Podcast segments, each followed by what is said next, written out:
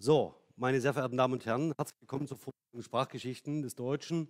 Wir haben uns in der letzten Woche mit dem Althochdeutschen und dem Altniederdeutschen beschäftigt und die Woche umblenden auf das Mittelhochdeutsche. Das Mittelhochdeutsche ist ähm, wahrscheinlich eine der Epochen, die Sie ähm, im Studium selbst relativ intensiv behandelt haben, auch am Beispiel von verschiedenen Texten. Ich versuche das mal ein bisschen runter zu machen. Hier. Am Beispiel von verschiedenen Texten. Und das Thema war, hatten wir hier in der Vorlesung vor allen Dingen deshalb, weil ich Ihnen erläutert habe, warum wir überhaupt eine bestimmte Anzahl von Sprachgeschichten haben, die eben auf das Hochdeutsche als das, das die zweite Lautverschiebung mitgemacht hat, abzielen. Und ähm, vor dem Hintergrund auch äh, über spezifische Ideenlehren gesprochen oder Ideologien, die sich damit verbinden, dass man kulturpatriotisch ähm, Sprachgeschichte rückprojiziert, indem man seine Artefakte selbst schafft. Und das Beispiel dafür war, äh, war zum einen der Erik von äh, Moritz Haupt und zum anderen ähm, erinnern Sie sich vielleicht die, die Liedersammlungen von Brentano, also das Knaben Wunderhorn, oder auch die Kinder- und Hausmärchen der Grimms, ähm, die nicht nur die Märchen zum Vorlesen empfehlen, sondern auch ihre Grammatik. Und das, oder ihr Wörterbuch. Ja, ähm, und das natürlich in einem kulturpatriotischen Programm zu denken ist. Ähm, das Mittelhochdeutsche ist vor dem Hintergrund ähm, besonders interessant, weil natürlich innerhalb der germanistischen Medivistik, also einer literaturwissenschaftlichen Ausrichtung und Beschäftigung mit dem ähm, äh, europäischen Mittelalter, es verschiedene Wellen gab der kritischen Edition, also indem man Editionsprinzipien kritisch hinterfragt hat. Also die New Philology hat hier vor allen Dingen in den 90er Jahren dafür gesorgt, dass man ähm, einzelne Handschriften und Überlieferungsträger besonders wertschätzte und eben tatsächlich von der Vielfalt der Überlieferung ausging. Ähm, es sind hier großartige Publikationen erschienen, wie zum Beispiel die Parallelausgaben des Nibelungenlieds ja, und, und so weiter und so fort. Das äh, eine große Rolle spielt im Bereich der germanistischen Ausbildung mittlerweile. Also das heißt, hier hat das Fach sich auch selbst weiterentwickelt, äh, weil man natürlich dieser Editionsphilologie Lachmanns auch kritisch gegenüberstehen kann. Ja, also die die ich da versucht habe zu setzen, ähm, sind dem Fach oder der Germanistik natürlich auch bewusst. Ähm, was für mich interessant wird heute, wird aber sein, dass ich Ihnen mehr oder weniger einen kulturhistorischen Einblick geben mag in diese Epoche ähm, mit den großen Linien. Werden, ich werde jetzt nicht mit Ihnen alle Ablautreihen einzeln durchgehen und ich werde auch nicht über ähm, den äh, Nachweis des grammatischen Wechsels mit Ihnen reden. Ähm, dafür, das können andere Kolleginnen besser als ich. Wenn Sie daran Interesse haben, suchen Sie doch mal die Einführung in die germanistische Medievistik von Christine Stritte, die herzlich gegrüßt sei auf diesem Weg ähm, und tatsächlich ihre Basiseinführung in die Medievistik ähm, komplett online gestellt hat. Ähm, und da können Sie sich zum Mittelhochdeutschen und allen Detailinformationen über die, die relevant werden für die Lektüre mittelhochdeutscher Texte dort informieren.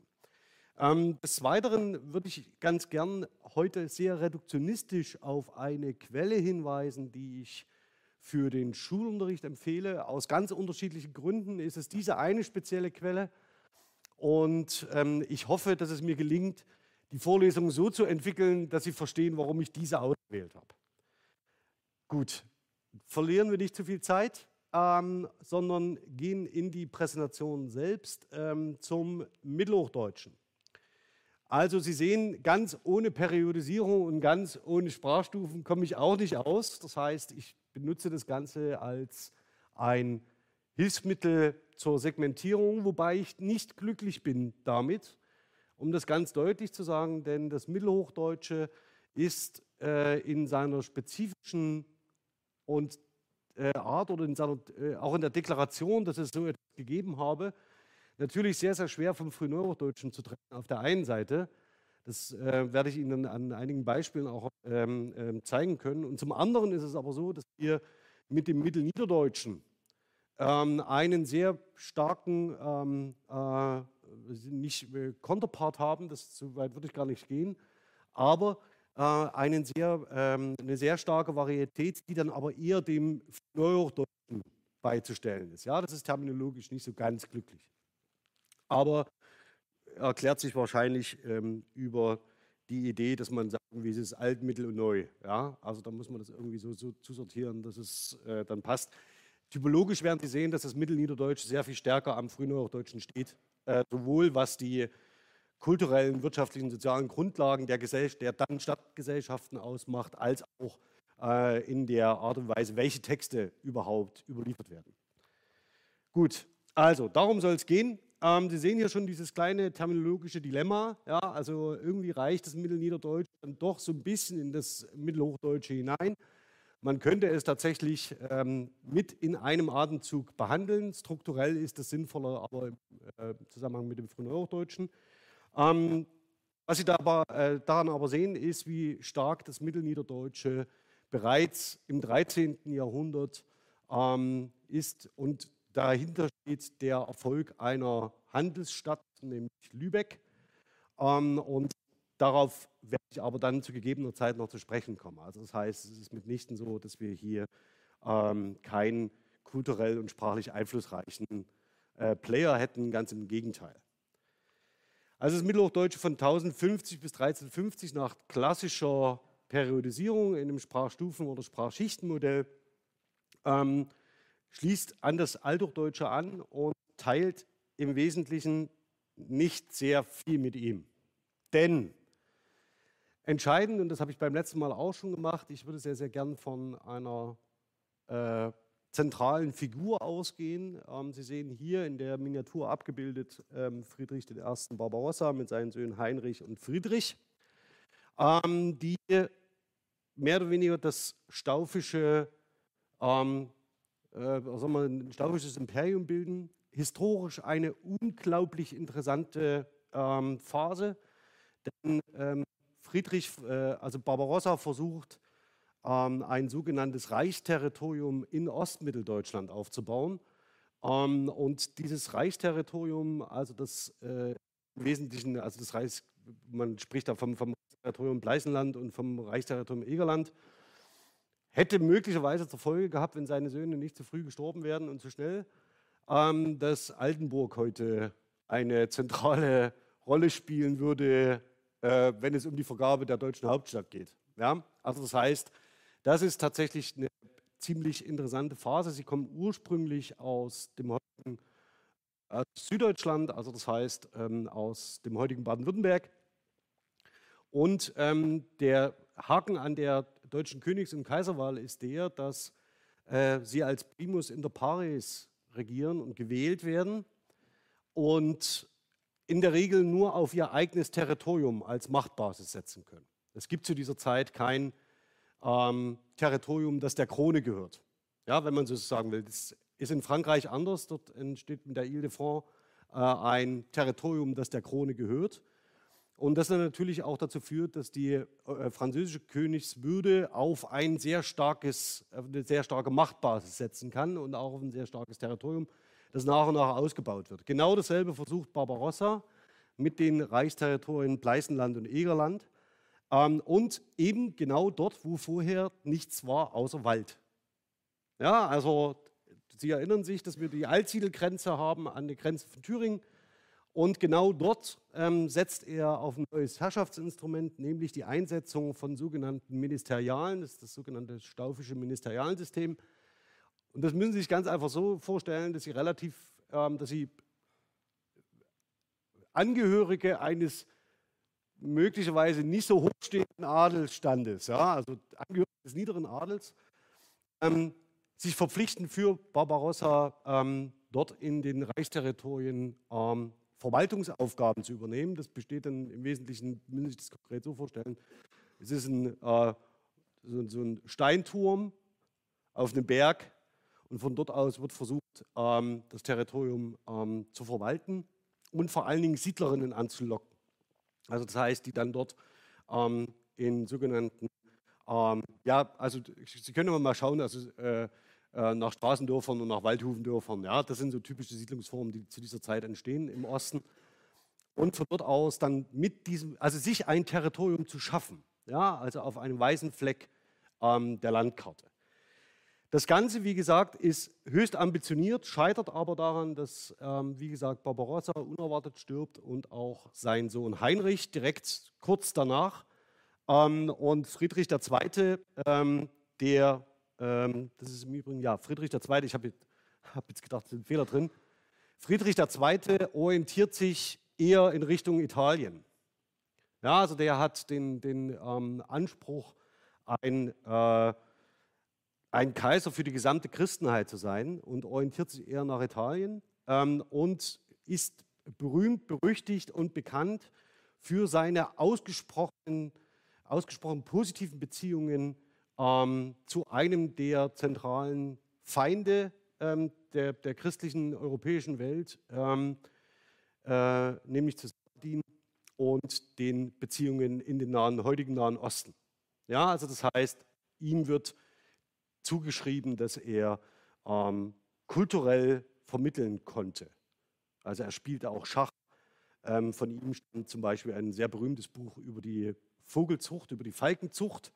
Ja, das ist ein typisches äh, ähm, aristokratisches, äh, eine typische aristokratische Beschäftigung im, im Orient.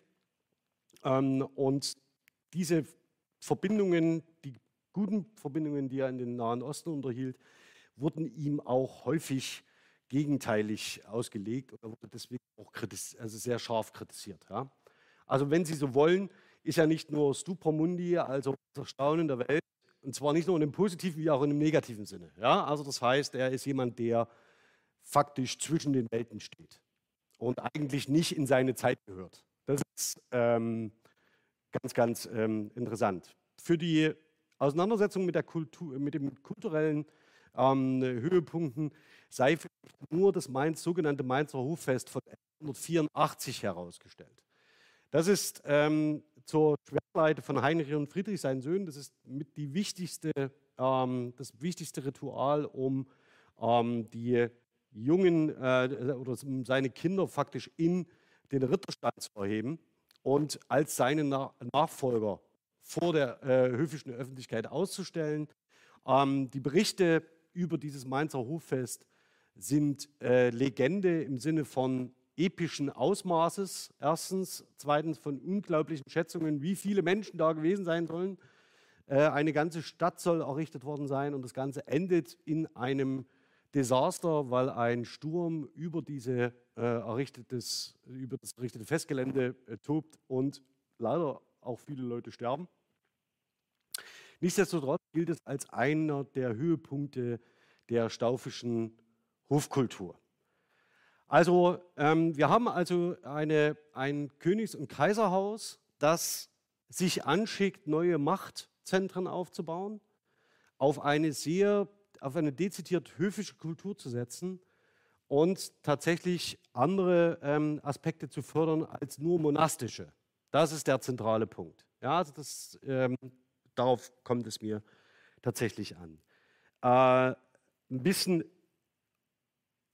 also eine, eine, ganz kurze Ironie der Geschichte ist, dass ausgerechnet diese Miniatur äh, in der Historia Vel Forum aufgenommen ist. ähm, einer der ärgsten Widersacher von ähm, Friedrich Barbarossa ist Heinrich der Löwe. Ähm, und äh, Heinrich der Löwe, Herzog von Sachsen, also das heißt, da sehen Sie auch schon diese beiden Machtzentren. Ne? Also nicht Obersachsen, sondern das heutige Niedersachsen, also Norddeutschland, äh, mit Einflüssen bis nach Quedlinburg, Magdeburg und so weiter und so fort. Und mit diesem, ähm, dieser Heinrich der Löwe ähm, wird von Friedrich unter die Acht gesetzt. Ähm, und das bedeutet aller seiner Ämter enthoben, die Erbfolge äh, wird ausgesetzt und er entmachtet diesen Herzog von Sachsen als äh, Kaiser.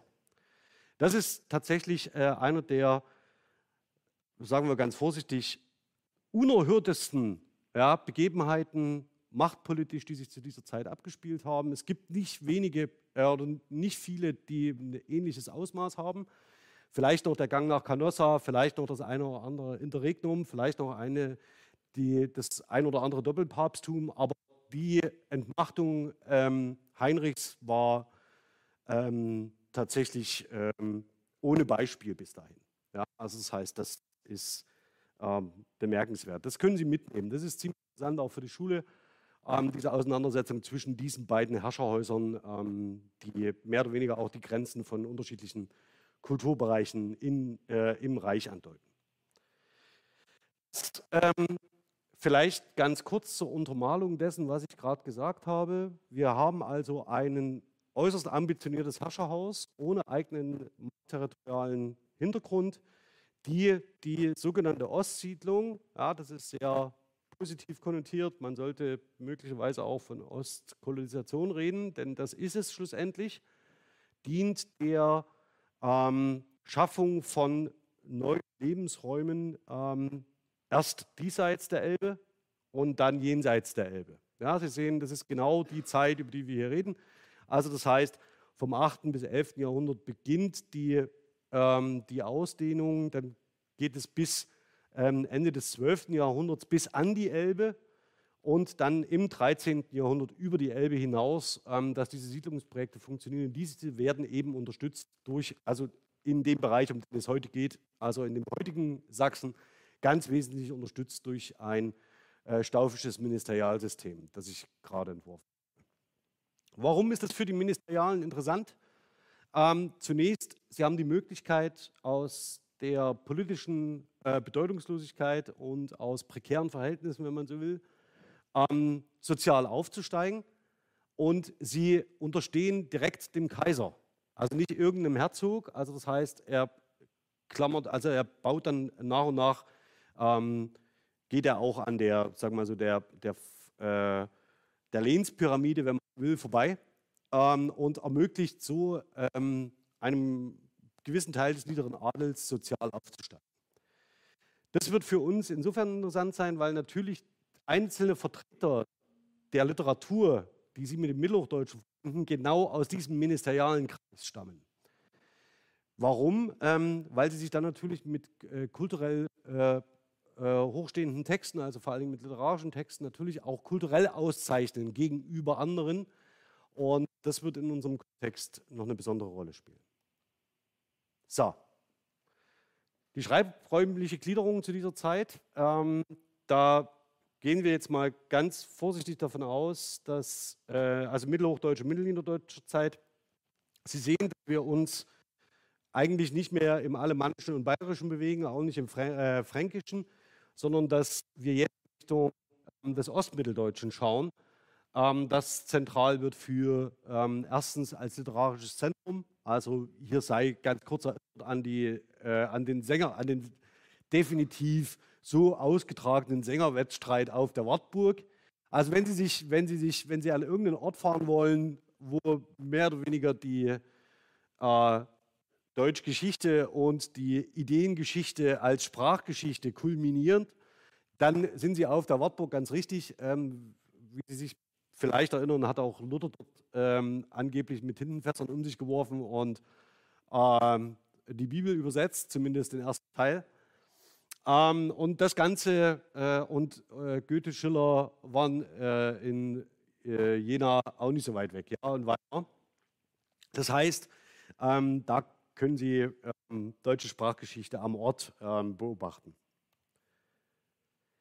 Interessant wird es, dass ähm, wenn wir uns typische Schreiborte anschauen ähm, für das Mittelhochdeutsche, dass natürlich diese Schreiborte sich aus dem Süden nach Norden verlagern. Also das heißt, dass wir mit der ähm, Etablierung von bestimmten ähm, äh, mit der Etablierung von äh, neuen Herrschaftszentren natürlich auch neue ähm, Orte finden, die zur Schreibkultur etwas beitragen.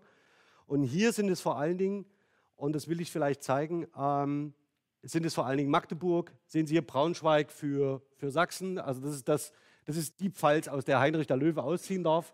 Ähm, dann haben wir Magdeburg, ähm, Meißen, Dresden entsteht relativ schnell als neue Residenz, aber erst im 15. Jahrhundert, also das muss man, Dresden spielt zu der Zeit noch nicht so die entscheidende Rolle. Ähm, dann ganz zentral Prag. Ähm, und Sie sehen aber auch die neuen Schreiborte, sowas wie Eisenach, an Kloster Heiligenstadt ähm, im schon sächsischen Einzugsbereich. Das heißt, hier entstehen neue kulturelle Zentren, die relevant sind für die Produktion von Schriftlichkeit. Ähm, und das sieht man dann auch in den jeweiligen Quellen. Wodurch zeichnet sich das Mittelhochdeutsche aus?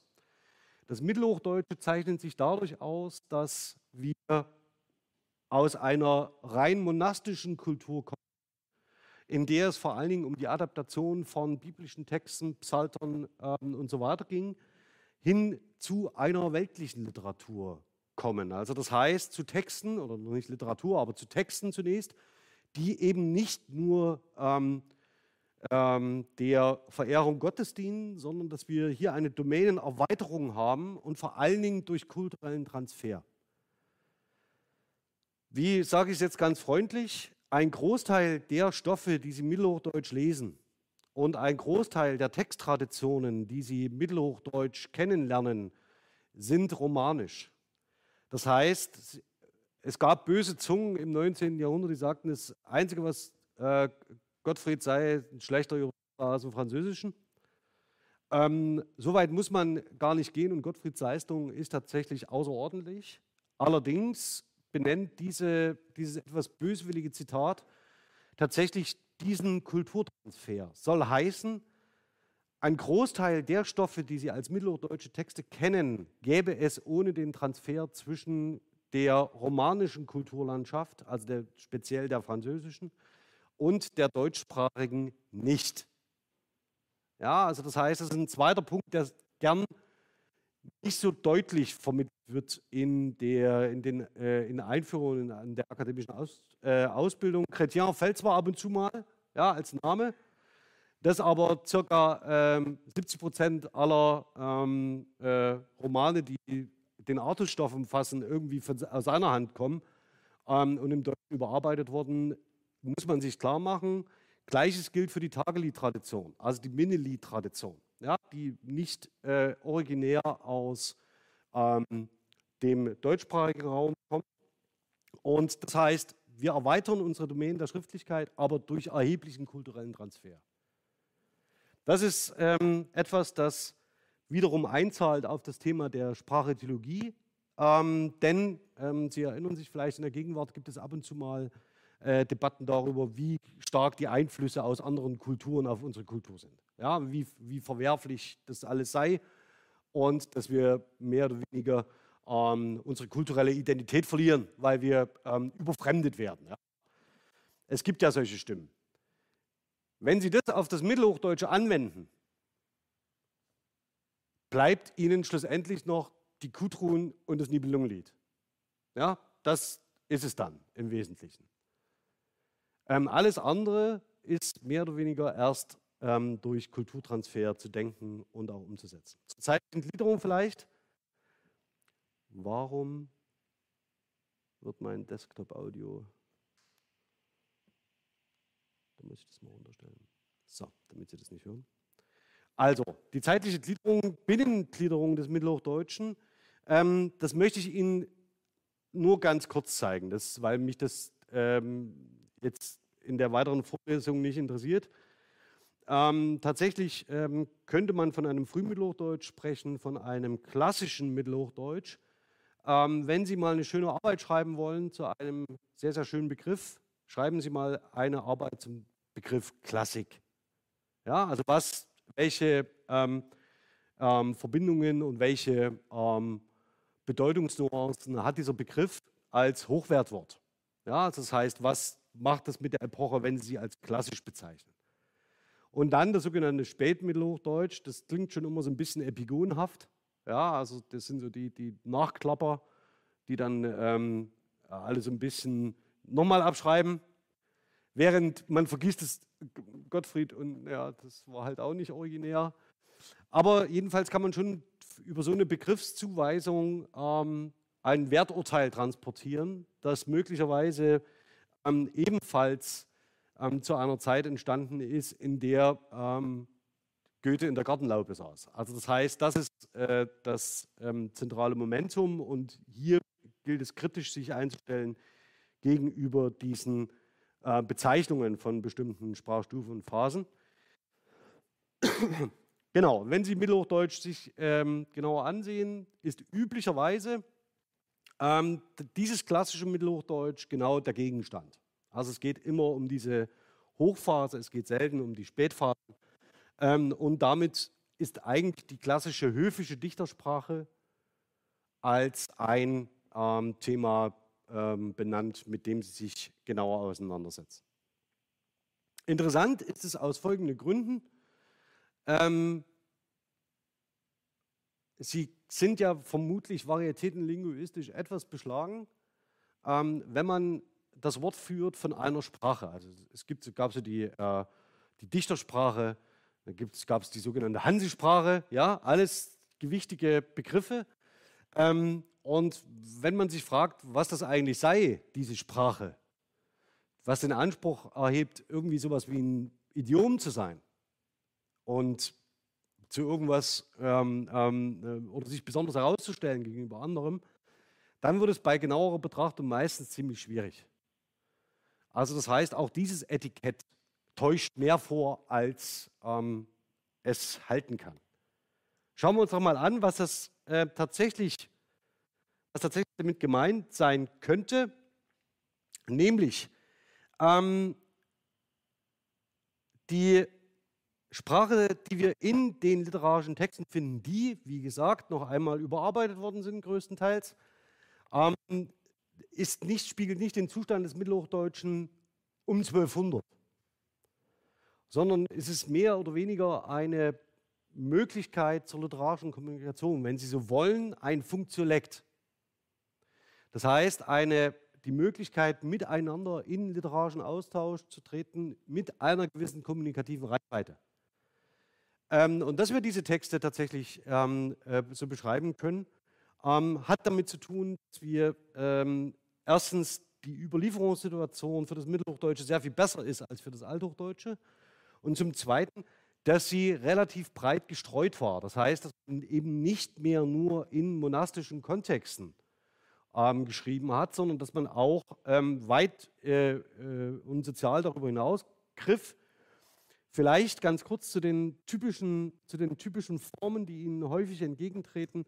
Das sind die sogenannten Heldeneben, die anonym überliefert sind, ähm, von denen wir davon ausgehen müssen, dass es so etwas wie eine Nibelungen-Werkstatt gab, also mehrere Schreiber, die an den Texten gearbeitet haben, also das Nibelungenlied, die Klacke und die Kudrun die häufig im Überlieferungsverband aufgetreten sind. Also das Nibelungenlied zum Beispiel immer mit der Klacke zusammen.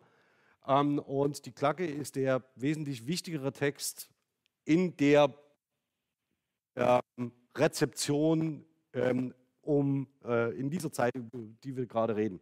Also das Nibelungenlied ist so die Vorgeschichte, die bis zum Drama erzählt.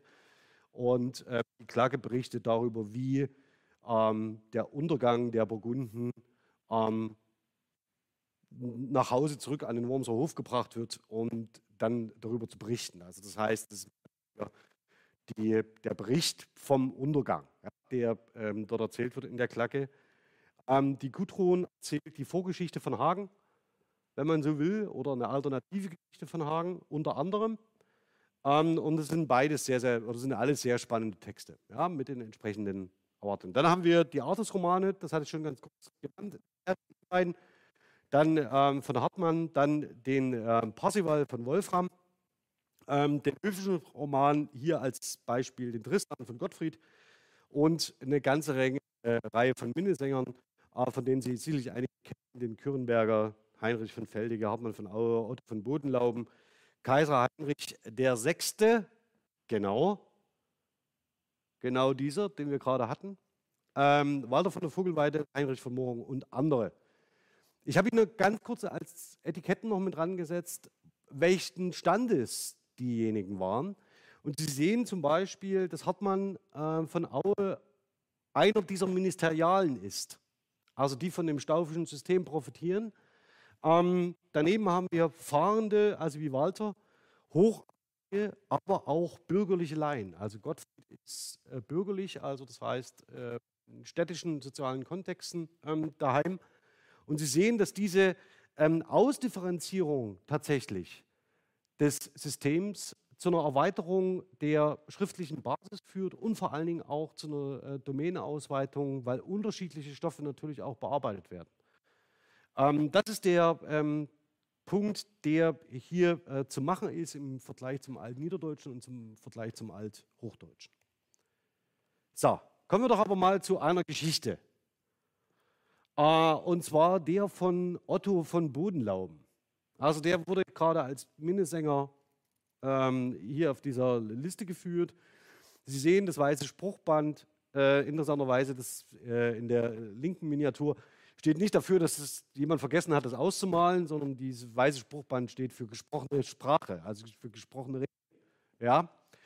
Ähm, interessant ist, dass er, ähm, er hat gelebt um ähm, 1175 bis 1244, also fällt genau in diese Zeit und ähm, gehört dem Geschlecht der Henneberger an und ähm, begleitet Kaiser Heinrich VI das ist genau der, von dem auch gerade die Rede war, der von 1165 bis 1197 gelebt hat und Kaiser nach Barbarossa tot wurde. Also 1184 Hofleite, 1190 stirbt Barbarossa und 1191 wird Heinrich zum Kaiser äh, gekrönt.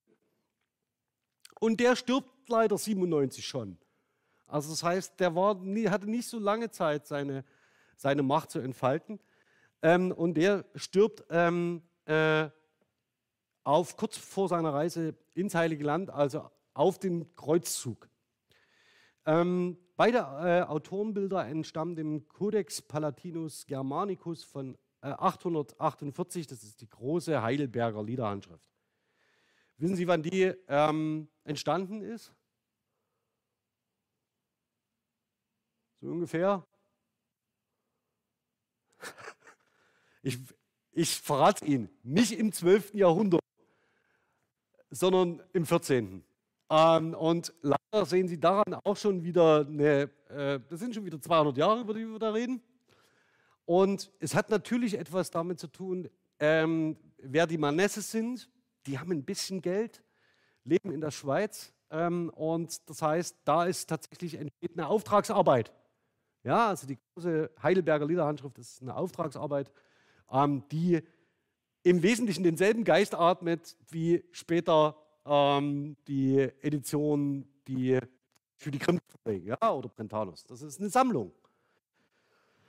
Gut, sei es drum. Also jedenfalls Otto von Bodenlauben, Kaiser Heinrich, Sie sehen schon, die Beziehungen sind auch eng. Ja, das heißt, ähm, man hat offensichtlich so etwas wie eine, ein kulturelles Selbstverständnis, das ähm, offensichtlich mit äh, der Auseinandersetzung mit literarischen Texten einhergeht. So, und jetzt zeige ich Ihnen einen wunderschönen Text von ihm. Otto von Bodenlauben zeichnet sich nicht aus durch exzeptionelle und vollkommen kontroverse Texte. Der nimmt nie teil an irgendwelchen Fäden. Der äußert nie Kritik. Seine Texte sind einfach schön. Ja, heißt, und hier ein äh, Sigit Vogel singet ähm, von Otto von Bodenlauben. Äh, Codex Palatinus Germanicus 848, 27 Verso. Ähm, und das Lied beginnt, ähm, Sie sehen die Initialen, ähm, das ist die dritte Initiale, da beginnt dieses Lied. Und es ist ein ganz klassisches Tagelied. Also ein, ähm, wenn Sie so wollen, kein Text des hohen, hohen Minnesangs, sondern es wird hier von erfüllter Liebe gesprochen, es gibt eine Wächterfigur, Sie kennen vielleicht den, die Texte von Wolfram, ja, also der Wächter auf den Zinnen, der die Liebenden warnt, der Tag bricht an, bitte trennt euch, damit ihr eure Ehre behaltet. Um nichts anderes geht es in diesem Text, hochfiktional, aber Otto von Bodenlauben schreibt einfach wunderschöne Texte. Also es ist ein prototypisches Taglied. Also wenn Sie eins suchen für die Schule, wo Sie sagen, welches Taglied soll ich nehmen, nehmen Sie das. Das ist schön. Und es gibt tolle Quellen dazu. Ähm, ich habe Ihnen hier mal die erste ähm, tatsächlich, ich muss mich noch mal kurz anmelden hier, genau, die erste Strophe aus der Handschrift transkribiert, wenn Sie so wollen. Und die können Sie sich mal jetzt genau mit mir zusammen anschauen. Ähm, ich lese sie vielleicht mal vor. Singend, Vogel singend, Miner Frohen, der ich sang. Ich sang um ihr Ehre und um ihren werden frühendes Lieb. Den beide dien ich gerne, ihr so dient ich ahne Wank, das truwe ich wohl erwenden, sieht sich das wunderschöne Wieb, wunderschöne Wieb, eines Ritters und ihr Ehre hat bewegt. Ich pflacke hierher, nur müsse ihr Gott der Rieche pflecken. Ohne helf ihm wohl von hinnen, er hat zu lange hier gelegen. Ja, das ist also typisches ähm, Tagelied-Inventar. Darunter habe ich Ihnen den Text der kritischen Edition abgedruckt. So lesen Sie den Text in einer Ausgabe, in einer sehr schönen Ausgabe im Übrigen, ähm, von, äh, Moment, äh, Martina Backes, Tageliege des deutschen Mittelalters, Mittelhochdeutsch, Neuhochdeutsch, äh, in, äh, bei Reklam erschienen. Also wenn Sie eine schöne Sammlung suchen, literarische Texte für die Schule, das ist sie. Ähm, aber schauen Sie mal an, wie das normalisierte Mittelhochdeutsch nach Benige Lachmann, ähm, was das mit dem Text macht. Wenn Sie sich überlegen, welche Bestandteile Sie zum Beispiel, ich sage jetzt mal in der Klausur ganz vorsichtig, wo Sie das Mittelhochdeutsche ähm, analysieren müssen, ja, können Sie zum Beispiel nach noch nicht durchgeführter Diphthongierung schauen. Das ist ein bisschen von hinten durch die Brust ins Auge, ja, weil das, was Sie dann beschreiben, ist das Frühneuhochdeutsche. Ja, also wenn Sie, das ist ein bisschen, Sie beschreiben das Mittelhochdeutsche an dem, was Sie am Mittelhochdeutschen noch nicht sehen. Das ist so, die beschreiben faktisch die, nicht die Form, sie beschreiben faktisch die Schablone. Ex negativo. Also sie erklären das Mittelhochdeutsche ex negativo sozusagen. Zum Beispiel haben sie in der Handschrift natürlich keine Längenzeichen. Wozu auch? Ja? Das Zweite, was Sie sehen, ist, dass die Diphthongierung, wie sie im standardisierten Text vorgenommen ist, in der Handschrift selbst entweder überhaupt nicht existiert oder höchst unregelmäßig ist. Daneben sehen Sie irgendwelche verrückten Flexionsendungen, also singend, Vogel singend, ja, in der Handschrift, ähm, die in der äh, standardisierten Form natürlich getilgt sind. Möglicherweise handelt es sich dabei ja um Fehler, also oder um Varianten, ja, ähm, die dann für eine Standardisierung angepasst werden. Also Sie behandeln den, Hand, den Text also nicht als Zeugnis so wie er Ihnen vorliegt, sondern Sie behandeln den Text eigentlich auf der Basis einer normalisierten Edition, die Ihnen das Mittelalter vorspielt. Das ist eigentlich eine schöne, also im Kontext von Tageliedern eine schöne Metapher.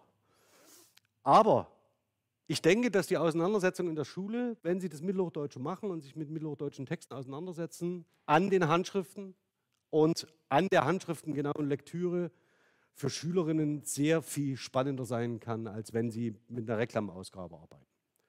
Der Codex Palatinus Germanicus liegt dafür digital gestützt vor. Das Einzige, was Sie können müssten, wäre, dass Sie die sehr gut leserlichen Handschriften einmal übertragen. Ja, das ist, äh, aber ich denke, das ist verschmerzbar. Und so können Sie auch zeigen, wie eigentlich Geschichte, wie wir unsere Geschichte und unsere Quellen machen. Davon, dass die Strophen in der Handschrift anders angeordnet sind als in der Edition, will ich jetzt noch gar nicht anfangen. Ja, also das heißt, auch das sind die, äh, kommen noch zusätzliche Dinge hinzu, die sich die Editionsphilologie hier gönnt und in ganz kleinen kritischen Kommentaren auskommentiert. Also vor allen Dingen Veränderungen von Strophenreihenfolgen, die teilweise die Lieder komplett in ihrer Aussage ähm, relativieren. Ja. Also das trifft auch teils auf Otto von Bodenlauben zu. Das, was passiert, und das habe ich Ihnen das letzte Mal schon gezeigt, ist, dass, oder nee, habe ich nicht gezeigt. Ähm, ich wollte es zeigen. Also, Sie sehen oben abgetragen eine Zeitachse. Das ist eine äh, Abbildung aus dem DTV-Atlas Deutsche Sprache. Wenn Sie die noch nicht besitzen, kann ich das sehr empfehlen. Äh, egal ob die digitale Edition oder die gedruckte. Ähm, ich benutze hier eine sehr, sehr alte. Ich weiß gar nicht, auf welchem Stand wir da mittlerweile sind, aber sagen wir mal so, bei Überlieferungslagen ist der große Vorteil, dass sich daran nicht so viel ändert. Ähm, aber Sie sehen, dass wir, ich sage jetzt mal ganz vorsichtig, bis 1000 größtenteils Texte haben, die nur im klerikal-monastischen Bereich zu Hause sind, also die unter dem Zeichen der Christianisierung entstehen. Das ist der zentrale, ähm, das zentrale Thema dieser Texte. Ähm, religiöse Großdichtung, ja, also äh, machen Sie mal eine Klammer drum. Also da ist sowas wie Heliant gemeint und, und, und, äh, so weiter und so fort. Aber das faktisch ab 1000, ja, neben Predigten, ähm, vor allen Dingen dann zuallererst die Minne-Lyrik einsetzt. Das ist, ein, ähm, das ist eine Tradition, die relativ früh entsteht. Danach erst kommen die Großeben und die höfischen Texte. Und wir bewegen uns ja bis so 1350, 1400 jetzt. Und Sie dürfen das Mittelniederdeutsche gerne jetzt schon im Hintergrund ein bisschen mitdenken, das ist wichtig. Dass so etwas wie eine ritterliche Großdichtung entsteht, die Heldenepik in die Überlieferung aufgenommen wird, aber wir dann auch sofort, und das ist mir besonders wichtig, ab 11 oder ab 1225 ähm, die großen Rechtssammlungen dieser Zeit entstehen. Ich weiß nicht, ob Sie in den Einführungen ins Mittelhochdeutsche mit Rechtstexten mal in Berührung gekommen sind. Also sowas wie dem Sachsenspiegel zum Beispiel. Ja? Gut, aber die großen Rechtssammlungen, daneben Urkunden, Urbare, also Verzeichnisse von Besitztümern und ähm, äh, auch Weistümer, also bäuerliche Rechtstexte. Das klingt ein bisschen abenteuerlich ähm, hier an der Stelle. Aber Sie sehen, dass wir sehr funktionale weltliche Textsorten haben, die aus dem Rechts- und Verwaltungsbereich kommen. Und diese Textsorten gehen vor allen Dingen dann auf die aufstrebenden Städte zurück, die tatsächlich sich so etwas wie Eigenverfassungen geben, die Handelsbeziehungen und Handelsverträge abschließen müssen. Und diese Urkundensprachen, also das heißt, dass die Urkundensprachen oder Briefe tatsächlich in Deutsch abgefasst werden, ist sehr, sehr selten. Typischerweise macht man sowas in Lateinisch. Ja, also das heißt, das ist, äh, beginnt hier um diese Zeit und das Mittelniederdeutsche ist hier ein sehr, sehr starker Motor. Und der Sachsenspiegel Eike von Repkos ist Niederdeutsch. Ja, also das heißt, das ist eine der zentralen Quellen, ähm, die gern zitiert werden äh, in dem Kontext als eine große volkssprachliche Rechtssammlung. Der Sachsenspiegel ist Niederdeutsch. Da entsteht zwar in der Nähe, äh, hier in der Nähe, also Eike von Repko hat mutmaßlich Achtung, möglicherweise wo gelebt? So, heutiges Thüringen, südlicher Harz, so könnte man sagen. Ja, also es ist genau wieder dieser Einflussbereich. Ähm, man munkelt ähm, etwas von in der Nähe von Halberstadt, aber das kommt vielleicht für Sie ähm, mit, Ihrem, mit Ihrer regionalen Vorstellung, hat das mit Niederdeutsch nicht so viel zu tun. Ähm, aber wenn Sie sich das heute, heutige Brandenburgisch anschauen, also, das, ne, also Vorsicht, wenn man die Sprachvarietäten kann man unter dem Label eigentlich nicht so zusammenfassen. Aber ähm, ich habe es jetzt in einem anderen Kontext in einem Seminar schon mal gesagt, das, das Niederdeutsche beginnt eigentlich nördlich, von der, äh, nördlich der Dresdner Heide. Und ähm, da reden wir über eine kulturelle Region, die genau auf das abzielt. Ja, also selbst wenn Ihr Eindruck ist, Eike von Repko ist doch ähm, Nähe. Genau. Löschwasser bei der Bombardierung, genau. Ich wusste nicht mehr, warum das, der Keller undicht war. Okay. Schreibe ich dann in die Kommentare. So. Kommen wir mal zu den sprachlichen Phänomenen. Ich mache es kurz, ich verspreche es. Also die sogenannte neuhochdeutsche Monophthongierung und Diphthongierung. Die neuhochdeutsche Monophthongierung ist, äh, oder Diphthongierung äh, lässt sich am Mittelhochdeutschen nicht beobachten. Deswegen überspringe ich die jetzt, dieses Merkmal des frühen Hochdeutschen, nicht des Mittelhochdeutschen. Sie sehen aber, wie sich es ausgebreitet hat, 13, 12. bis 13. bis 14. Jahrhundert. Und da sind wir eigentlich schon drüber. Ja, also das heißt, das ist ähm, eine sprachliche Erscheinung, die äh, in den Texten, wenn wir vom Ostmitteldeutschen als einem sehr wichtigen Schreibraum reden, dort eigentlich zu spät ankommt. Sei es drum, ähm, sie breitet sich ab dem 12. Jahrhundert aus und ähm, im Ostmitteldeutschen kommt sie so im 15., 16. Jahrhundert an. Also das ist das, was Sie typischerweise als Frühhochdeutsch bezeichnen würden. Sie ist sehr viel häufiger als die Monophthongierung, um das gleich vorweg zu sagen. Und sie folgt natürlich genau demselben Muster, das ich Ihnen in der letzten Woche ähm, ganz knapp erläutert habe. Das Niederdeutsche neigt zur Monophthongierung, also zur Langvokalbildung und Erhaltung. Und das Hochdeutsche neigt zur Diphthongierung oder zum Diphthongwandel. Und das heißt, dass diese Entwicklung setzt sich zum, äh, über das Mittelhochdeutsche zum Frühhochdeutschen fort, sodass eigentlich fast alle Langvokale, die wir haben, ähm, diphthongiert werden. Ja, und nur wenige, tatsächlich sehr wenige ähm, äh, Diphthonge überhaupt monophthongiert werden. Also es sind sehr wenige, ähm, die dann erhalten bleiben in der neuhochdeutschen, sogenannten neuhochdeutschen Monophthongierung. Ähm, und besonders ist, ähm, dass die nicht überall durchgeführt wird, sondern die Monophthongierung wird vor allen Dingen im Fränkischen und im Ostmitteldeutschen durchgeführt. Das ist genau wieder dieser Raum, über den wir gerade sprechen.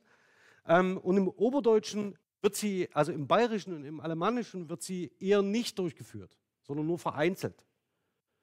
Wenn Leute das Gefühl haben, dass das Obersächsische und das Bayerische und Alemannische schon bezüglich der Diphthonge anders klingen, dann hat das unter anderem diesen Grund.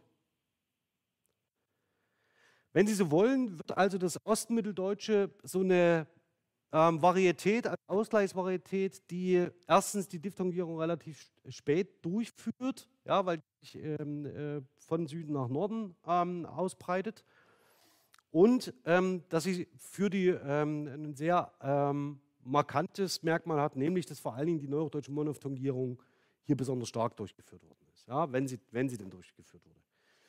Ähm, weitere Phänomene im Vokalismus gehe ich jetzt nicht einzeln durch, und Kürzungen äh, und so weiter und so fort. Nebensilbenabstechung hatten wir auch beim letzten Mal, gibt es auch nichts Neues dazu zu berichten. Ja, also Stammakzent wird festgelegt, wird abgebaut. Ähm, entweder synkopiert oder apokopiert, ähm, zeige ich Ihnen gleich nochmal. Da würde ich jetzt nicht nochmal drauf eingehen, dass der Prozess setzt sich weiter fort. Das nächste, zur Morphologie des Verbs. Ähm, wenn Sie bestimmte sprachliche Einheiten abbauen, auch das mache ich wirklich kurz, ich nenne, ich nenne das jetzt mal. Ne? Ich gehe jetzt diese Phänomene nicht einzeln durch. Da können Sie die mittelhochdeutsche Grammatik lesen. Das erklärt Ihnen das besser. Also, Abnahme der starken Verben, Zunahme der sogenannten schwachen Verben. Ja, bisschen schwierig. Also das eine bedeutet schlussendlich, dass Sie Ablaut bilden können und die andere, äh, die sogenannten schwachen Verben, äh, die bilden ihr Präteritum mit Dentalsuffix. Ja, das ist eine ganz typische Form, die zu bezeichnen. Man könnte äh, einfach nur vielleicht auch sagen, es gibt ähm, Verben, die ähm, zu der Ableitung neigen. Ja, das ist ein Merkmal äh, der indoeuropäischen Sprachen, denken Sie dran.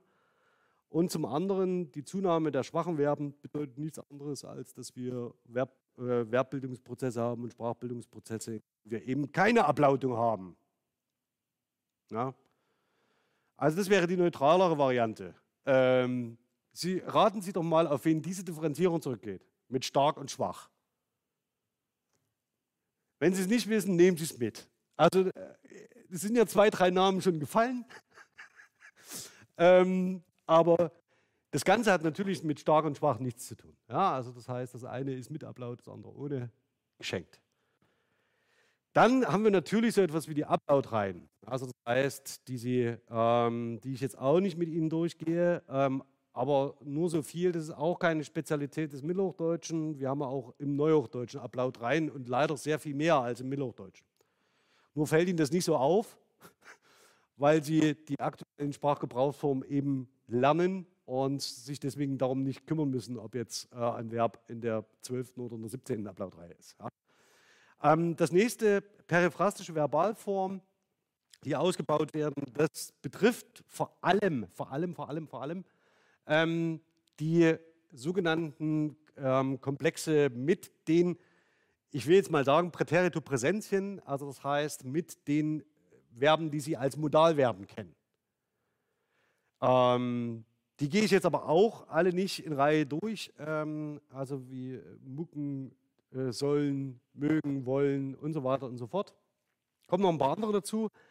Ähm, und das Zweite, ähm, was auffällig ist, was immer als Merkmal genannt wird, sind die sogenannten athematischen Verben oder die Wurzelverben, die eine Besonderheit des Mittelhochdeutschen seien. Ähm, zum Substantiv vielleicht so viel. Reduktion der Flexionsklassen ähm, aus, hat die, äh, aus Konsequenz der Nebensilbenabschwächung, ja, ist jetzt nichts, nichts Besonderes. Ähm, und beim Adjektiv ebenfalls wieder starke, schwache Adjektivdeklination. Ähm, interessant, Und das ist wirklich spannend. Es gibt, äh, das interessiert mich am Mittelhochdeutschen eigentlich am allermeisten. Das ist die Bildung von ähm, deadjektivischen Adverbien. Und diese deadjektivischen Adverbien im Mittelhochdeutschen, äh, die durch ein angehängtes E gebildet, äh, angezeigt werden. Also muss man vielleicht ein bisschen überlegen, was das für Adverbien sein könnten. Hm, angehängtes E, was soll das sein? Lange zum Beispiel. Ja, das ist ein typisches ähm, äh, äh, deadjektivisches Adverb. Ich höre dir lange zu. Und das, was Sie definitiv kennen und viele von Ihnen wahrscheinlich auch benutzen, ist drinne und dranne. Da ist nichts drinne. Ähm, und das ist umgangssprachlich, nicht standardsprachlich, nicht normsprachlich, aber als Adverb ähm, im Sprachgebrauch, vor allen Dingen hier in der Region, durchaus üblich. Da ist nichts dran und da ist nichts drin. Immer wenn ich das höre, denke ich, ach, das ist schön. Ein schönes deadjektivisches Erwerb mit angehängtem E. Ähm, schauen Sie einfach mal äh, oder hören Sie mal im Alltag hin, wann, wenn Sie es hören, genau das ist es. So, Ronny schreibt schneller. Zur Syntax. Ähm, Syntax, Sie können sich im Wesentlichen merken, also wenn Sie, wenn Sie die althochdeutschen Texte gesehen haben, haben Sie ja schon gesehen, es geht ein bisschen drunter und drüber. Ja? Ähm, und man orientiert sich ein bisschen am Lateinischen, teilweise mit Wort-zu-Wort-Übersetzungen und Sie haben dann so einen ganz eigenwilligen äh, grammatischen Stil und denken die ganze Zeit, eigentlich lesen Sie äh, Ciceros ähm, äh, über den Redner. Ja? Ähm, oder irgendein Cäsar, Cäsar, Cäsar-Text. Zum Frühhochdeutschen hin, weil man im Frühhochdeutschen eigentlich eine Standardisierung bezüglich der Satzklammer hat, bezüglich des, der Verbstellung hat und so weiter und so fort. Und dann geht im Frühhochdeutschen aber der Ärger mit der großen Kleinschreibung los. Ähm, nachdem man das Thema abgeschlossen hat, kann man sich dann ordentlich äh, der großen Kleinschreibung widmen. Im Übrigen bin ich der Meinung, dass Satzanfänge großgeschrieben und Eigennamen großgeschrieben reichen. Ähm, aber sei es drum. Kommen wir zum, äh, zur Syntax selbst. Jetzt muss ich mal schauen. Ja, ja, ja. Äh, Gebe ich recht? Ja, bin ich bei. Ja, okay. Also, ähm, ähm, Ronny hat gerade im äh, Matrix-Chat geschrieben, dass die sogenannten starken Verben, also die ablautenden, zurückgehen würden, also rein quantitativ. Ähm, das ist nicht der Fall, ja, sondern ähm, die, die Sie können sich eigentlich merken, wenn irgendwo in der, ähm, der Sprache so ein Punkt ist, an dem man das Gefühl hat, es sei nicht systematisch oder nicht regelmäßig, dann können Sie davon ausgehen, dass der immer wächst, dass der immer produktiv ist. Ja? Es gibt mal unterschiedliche Phasen, wo das nicht der Fall ist, aber immer wenn, wenn, Sie die Chance, wenn, wenn Sprecherinnen die Chance haben, möglichst auf eine nicht systematische Variante zu setzen, dann machen sie es auch. Ja? Ähm, bestes Beispiel ist gewinkt und gewunken. Sage ich jedes Mal, ähm, Sie sagen das bildendes Partizip von winken heute wahrscheinlich mit gewunken. Das wäre vor 15 Jahren noch falsch gewesen, also wirklich falsch gewesen. Ja? Also winken ist ein schwaches Verb. Also ein schwaches Verb. Also eins, das das Präteritum mit Dentalsuffix bildet. Also nicht ablautet. Ähm, und heute bilden Sie es ganz selbstverständlich analog, an, in Analogie vielleicht zu sinken ja?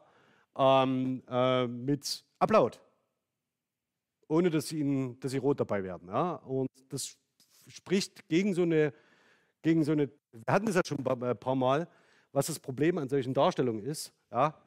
Also wenn Sie sagen, ähm,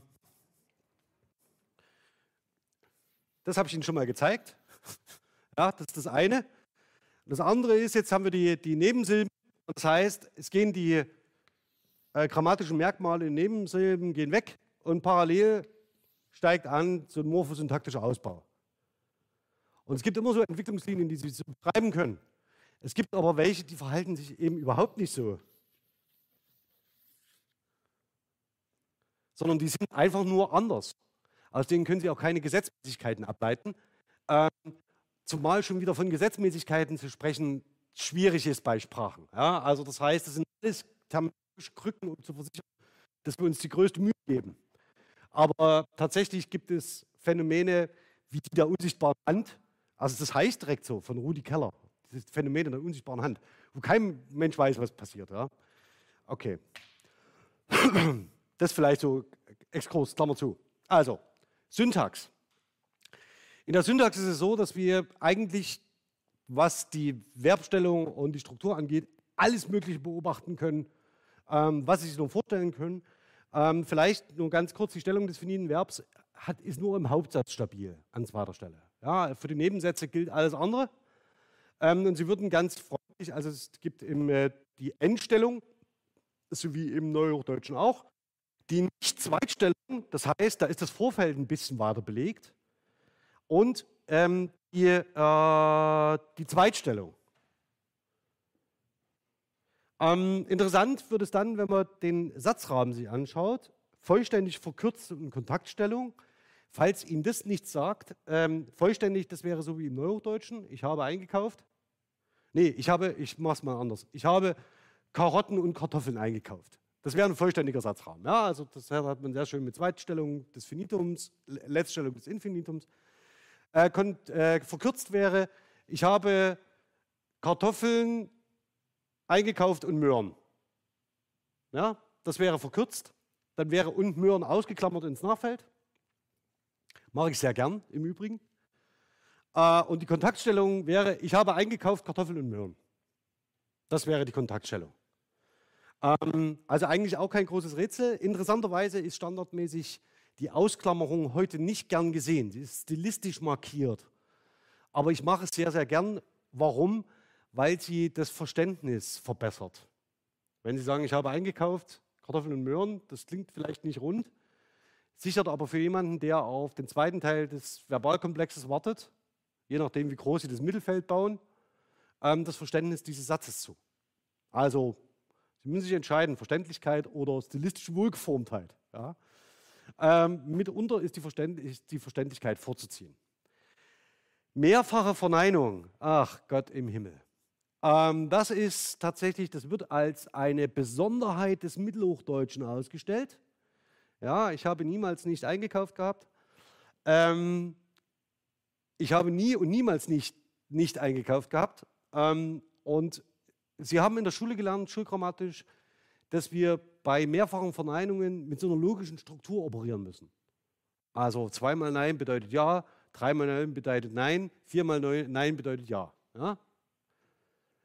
Das Problem ist, dass in allen Regiolekten in Deutschland die mehrfache Verneinung Verstärkung bedeutet. Auch hier, besonders in Oberdeutschland, besonders in der Schweiz, besonders in Österreich, aber auch in Niederdeutschland. Und wissen Sie was? In allen anderen Spra europäischen Sprachen ist es auch so. Mehrfache Verneinung heißt Verstärkung. Allerdings gab es einen jungen Mann namens Gottsched, unter anderem, daneben auch noch Adelung und andere Grammatikschreiber, die mehrfache Verneinung abgelehnt haben. Also weil sie ja keine neuen Informationen beisteuert. Und das führt Nils Langer äh, in seiner Habi-Schrift dazu aus, von linguistischem Purismus zu sprechen wo es genau um die, das Herausschreiben dieser Form aus einer hochdeutschen Grammatik geht. Das ist ein bisschen absurd, weil es keine Besonderheit des Mittelhochdeutschen ist. Es ist leider Gottes, oder was heißt leider Gottes? Es, die Mehrfachverneinung hat es immer gegeben und sie wird im Standardsprachgebrauch ähm, ähm, auch so eingesetzt. Aber das ist ein anderes Thema. Ja, also das ist ein, wirklich ein anderes Thema. Ähm, dann asynthetische Stat äh. Ganz einfach können Sie sich merken, einfach immer Hauptsätze nacheinander. Ja? Klingt ein bisschen holprig und nicht sehr abwechslungsreich. Und die Koordination und Subordination werden nach und nach gesetzt. Das größte Problem bei der Bewertung von syntaktischen Fragestellungen ist, dass ein großer Teil unserer Texte nur als äh, in gebundener Rede, wie man so schön sagt, überliefert sind. Äh, das heißt, in reimender, in Versstruktur. Ja, es um Binnenstrukturen geht, wo es um Reim, äh, Reimpaare geht, wo es um Hebungen, Sen Senkungen und Rhythmen geht, die man zum großen Teil auch singt. Und aus diesen Texten so etwas wie einen Rückschluss zu ziehen auf syntaktische Fragestellungen ist sehr, sehr mutig, um das freundlich auszudrücken. Ähm, und es gibt immer stilistische Merkmale, Sie kennen es vielleicht, also das Nibelungenlied ist zum Beispiel noch als in Langversen abgefasst, die ältere Tradition, literarische Tradition weiterführen. Ähm, und das gilt allerdings nicht nur für das Nibelungenlied, auch alle anderen schließen an ältere Traditionen an. Ähm, und teilweise eben auch an solche, die überhaupt nicht genuin deutschsprachig sind. Entschuldigung. Äh, und das bedeutet, syntaktische Fragestellungen behandeln Sie bitte ganz, ganz vorsichtig. Ja? Ähm, wenn es darum geht, um, Bewert um, um Trends und sowas. Ja? Um sowas geht, dann bitte nicht. Okay, zusammenfassend, Christianisierung spielt natürlich immer noch eine Rolle. Ja? Also das heißt, der Großteil der Texte, die wir haben, kommt aus monastischen Bezügen. Es tritt nur ein weiterer, ähm, es treten nur weitere Domänen hinzu, nämlich das Höfische. Ja, also das heißt weltliche Literatur, weltliche Dichtung und man orientiert sich damit an der romanischen Kultur. Also das heißt, das ist tatsächlich ein Transfer, der, von, über den wir hier sprechen. Ähm, und damit verbunden, zusammenhängend, kommt es zu einem Ausbau der Domänen von Schriftlichkeit. Aber es kommt nicht zu einer Ablösung. Das heißt, die religiösen Schriften werden bis ins 18. Jahrhundert noch einen großen Teil der Überlieferung ausmachen, wenn nicht gar den größten. Und wenig überraschend, wir können auf Wortschatzuntersuchungen äh, äh, hin die christlichen und höfischen Wortschatz eben zeigen. Das kennen Sie ähm, aus den Einführungen in die Medievistik, das muss ich jetzt Ihnen nicht ähm, alles durchgehen. Sie haben auch vorhin bei dem Tagelied gesehen, da gibt es bestimmtes Vokabular, das relevant ist. Es ist der Ritter und es ist die Ehre und es ist die Frau und es ist die Zinne und es ist die Burg und es ist der Vogel und der singt und so weiter und so fort. Das sind natürlich alles in diesem höfischen Setting zu denken, in der spezifischen Tradition des Tagelieds. Ähm, sprachlich tut sich wenig im Mittelhochdeutschen. Eigentlich wirklich nicht sehr viel. Festlegung Initialakzent hat mit dem Mittelhochdeutschen nichts zu tun. Das reicht weit zurück. Ja, nur die Tendenz wird weiter fortgesetzt. Ähm, die, der, Aus, äh, der, Abbau der Flexionsmorphologie ließ sich ebenfalls für das Althochdeutsche schon beobachten, ist jetzt auch nichts Neues und wird auch im Neuhochdeutschen fortgesetzt. Also das ist, wäre genau so etwas hier. So. Und das Mittelhochdeutsche steht halt irgendwie dazwischen. So, Da können Sie immer sagen, es ist ein graduelles Phänomen. Ja, es ist ein bisschen mehr geworden ja, als vorher. Vorher war es weniger als mehr. Ähm, ups, dann haben wir den, ja, den Syntaxausbau. Da hatte ich schon darauf hingewiesen, dass das in, bei versgebundener Rede zumindest bedenklich ist, wenn man da äh, ein systematisches Kriterium daraus macht.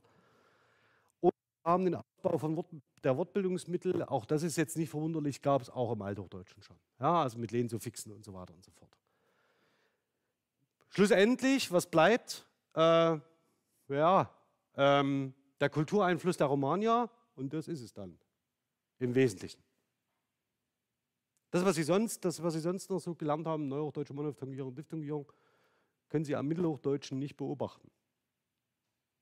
Und das ist so das Wichtigste, was so abgefragt wird in dem Zusammenhang immer. Ja, was, ist, was zeichnet das Mittelhochdeutsche aus? Und dann sagen sie, ja, das hat das noch nicht durchgeführt. Ja. Okay, aber Schluss mit der Polemik.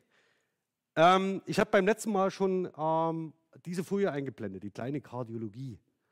Ähm, warum? Weil das ein sehr schönes Beispiel für die Schule ist.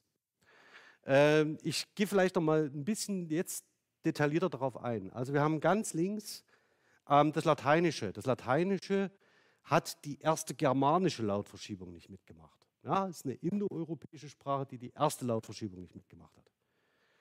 Das Gotische hingegen schon. Und Sie sehen äh, anlautend Chor und Chairtor, ja, ein ganz zentrales Merkmal der Verschiebung ähm, von der, in der ersten germanischen Lautverschiebung.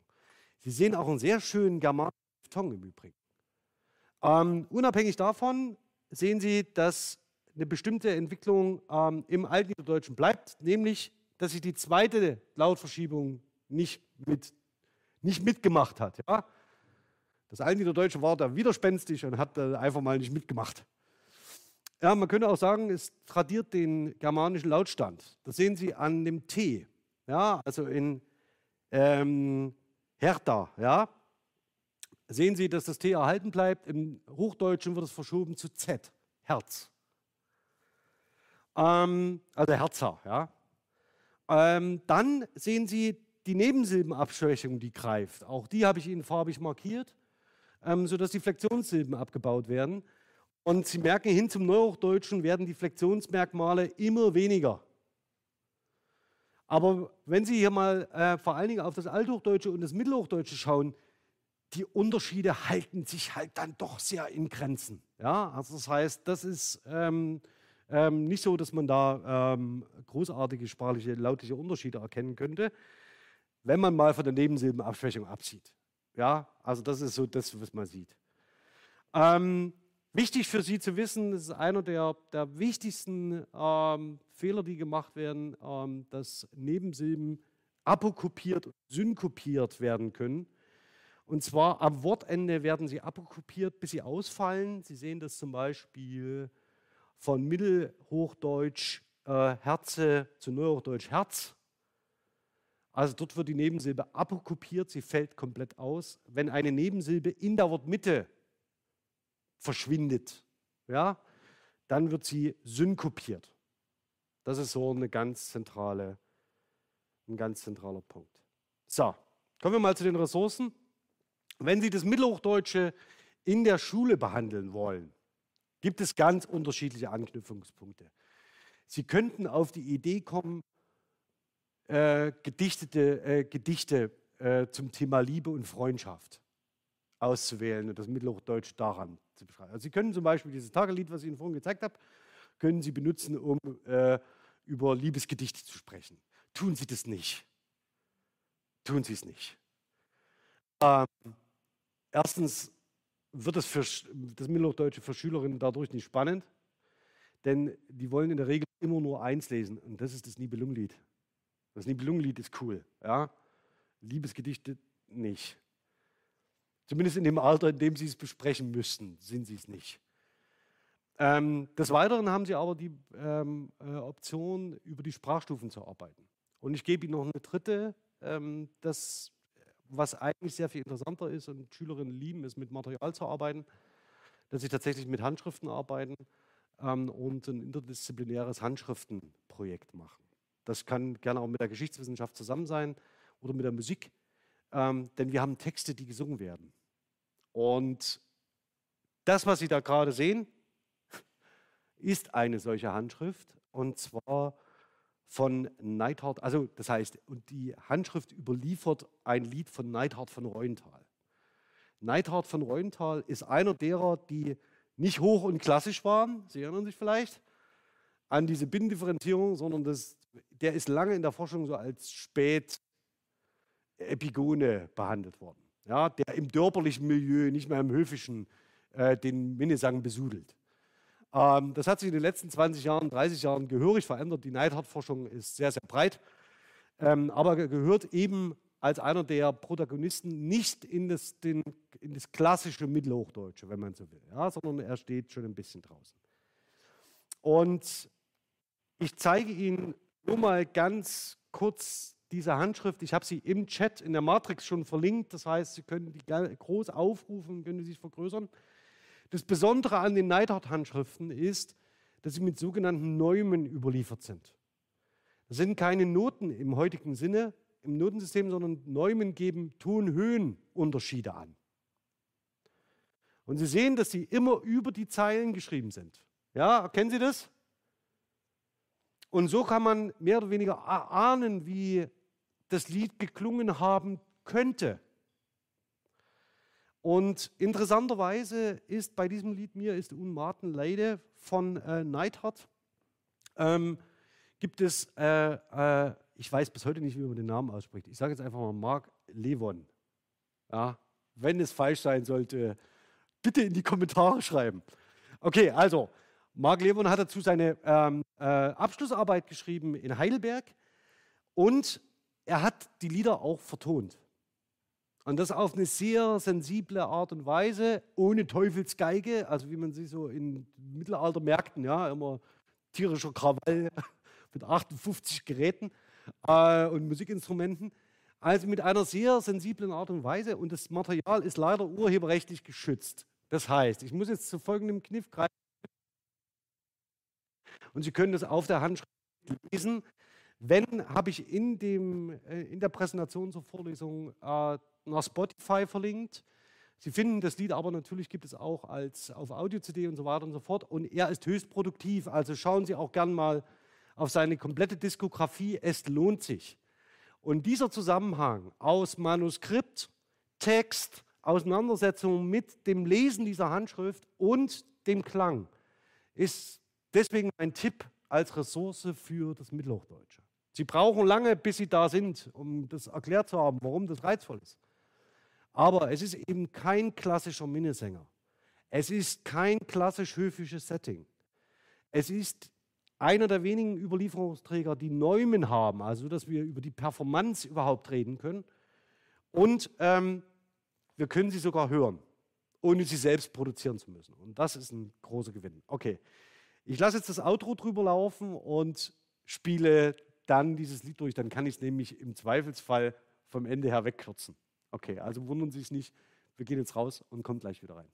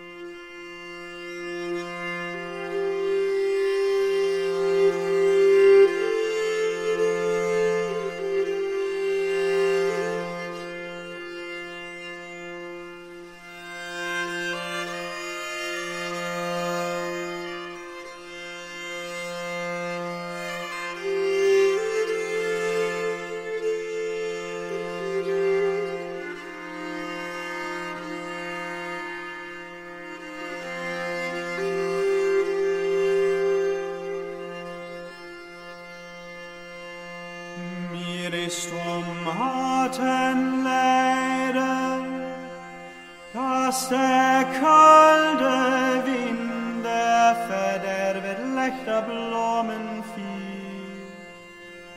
Noch so winket mich ein seelendlicher Arbeit,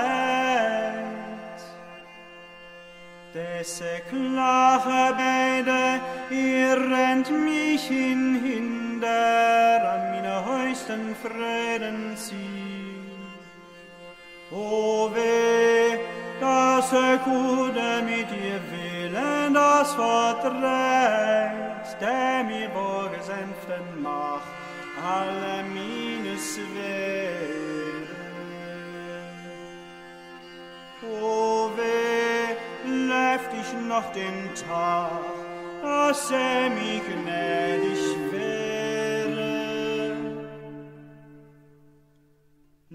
Grenze under Lanze, et svene knabendomen, der Flecken des bivinen flach.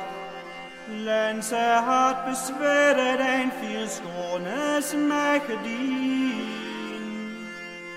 Uven ej med danse, kringen somme und ummen, der Wechsel hildens all den Tag.